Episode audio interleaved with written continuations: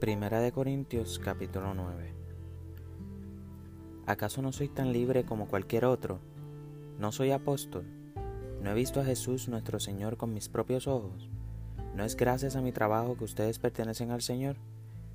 Aunque otros piensen que no soy apóstol, ciertamente para ustedes lo soy. Ustedes mismos son la prueba de que soy apóstol del Señor. Esta es mi respuesta a los que cuestionan mi autoridad.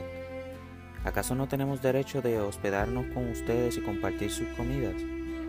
¿No tenemos derecho a llevar con nosotros a una esposa creyente como lo hacen los demás apóstoles y los hermanos del Señor y como lo hace Pedro?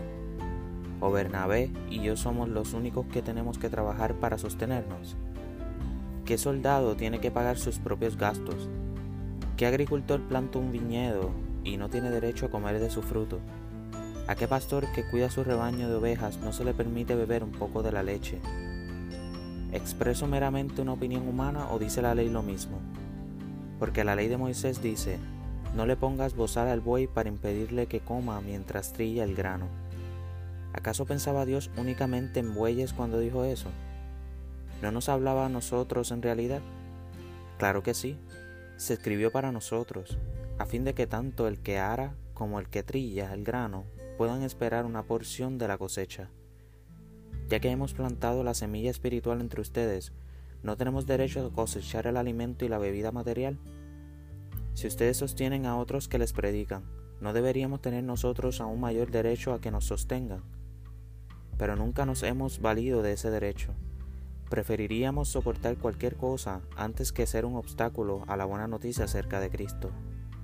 ¿No se dan cuenta de que los que trabajan en el templo obtienen sus alimentos de las ofrendas que se llevan al templo?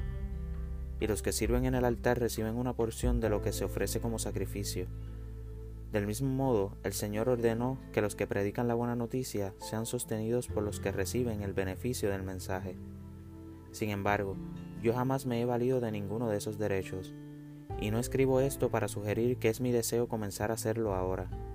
De hecho, preferiría morir antes que perder mi derecho a jactarme de predicar sin cobrar.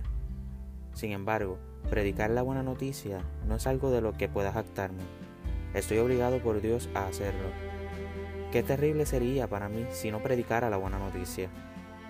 Si lo hiciera por mi propia iniciativa, merecería que me paguen.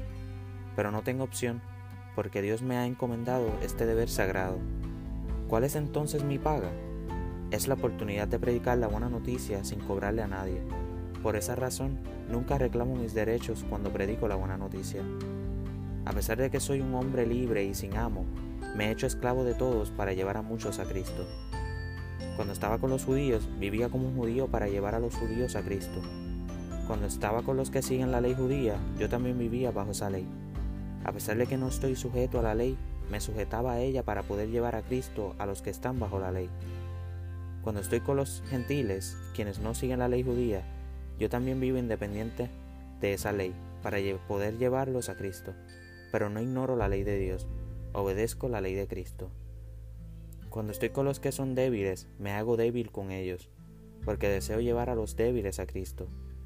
Sí, con todos tratos de encontrar algo que tengamos en común, y hago todo lo posible para salvar a algunos. Hago lo que sea para difundir la buena noticia y participar de sus bendiciones.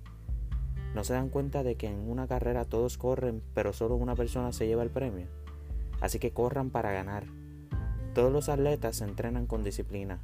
Lo hacen para ganar un premio que se desvanecerá. Pero nosotros lo hacemos por un premio eterno. Por eso yo corro cada paso con propósito. No solo doy golpes al aire. Disciplino mi cuerpo como lo hace un atleta lo entreno para que haga lo que debe hacer. De lo contrario, temo que, después de predicarles a otros, yo mismo quede descalificado.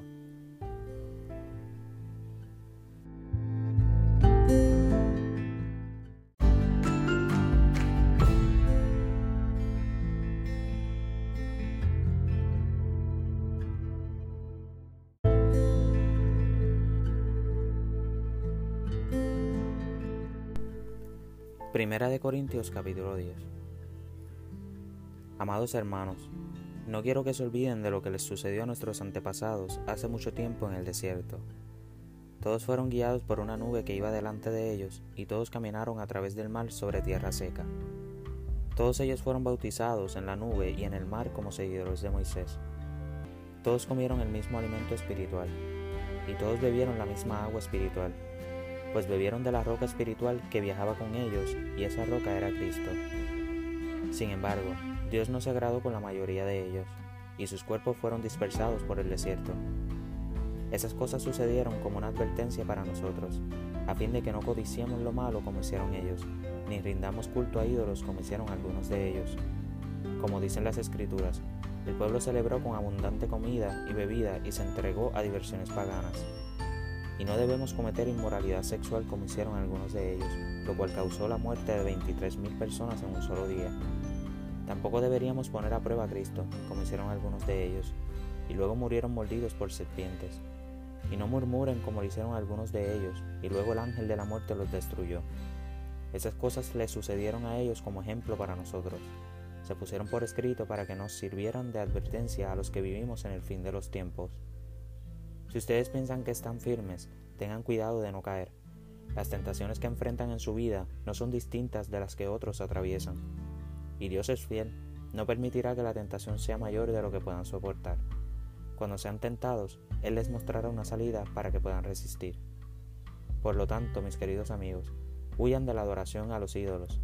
Ustedes son personas razonables, Juzguen por sí mismos si lo que digo es cierto. Cuando bendecimos la copa en la mesa del Señor, ¿no participamos en la sangre de Cristo? Y cuando partimos el pan, ¿no participamos en el cuerpo de Cristo? Aunque somos muchos, todos comemos de un mismo pan, con lo cual demostramos que somos un solo cuerpo. Piensen en el pueblo de Israel. ¿No estaban unidos al comer de los sacrificios del altar? ¿Qué es lo que trato de decir? que la comida ofrecida a ídolos tiene alguna importancia o que los ídolos son dioses verdaderos? No, de ninguna manera.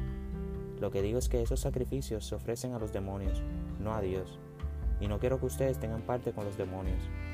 Ustedes no pueden beber de la copa del Señor y también de la copa de los demonios. No pueden comer de la mesa del Señor y también de la mesa de los demonios. ¿Qué? ¿Acaso nos atreveremos a despertar los celos del Señor? ¿Piensan que somos más fuertes que Él? Ustedes dicen, se me permite hacer cualquier cosa, pero no todo les conviene. Ustedes dicen, se me permite hacer cualquier cosa, pero no todo trae beneficio. No se preocupen por su propio bien, sino por el bien de los demás. Así que pueden comer cualquier carne que se venda en el mercado sin preguntar nada por motivos de conciencia, pues la tierra es del Señor y todo lo que hay en ella. Si alguien que no es creyente los invita a cenar a su casa, acepten la invitación si desean Coman todo lo que les ofrezcan sin preguntar nada por motivos de conciencia.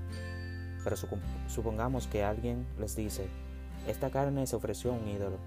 No la coman por respeto a la conciencia del que lo dijo. Tal vez no sea una cuestión de conciencia para ustedes, pero lo es para la otra persona. Pues ¿por qué tendría que ser restringida mi libertad por lo que piensa otra persona? Si puedo darle gracias a Dios por la comida y disfrutarla, ¿por qué debería ser condenado por comerla? Así que, sea que coman o beban o cualquier otra cosa que hagan, háganlo todo para la gloria de Dios. No ofendan a los judíos, ni a los gentiles, ni a la iglesia de Dios. Yo también trato de complacer a todos en todo lo que hago. No hago solo lo que es mejor para mí, hago lo que es mejor para otros a fin de que muchos sean salvos. Y ustedes deberían imitarme a mí, así como yo imito a Cristo.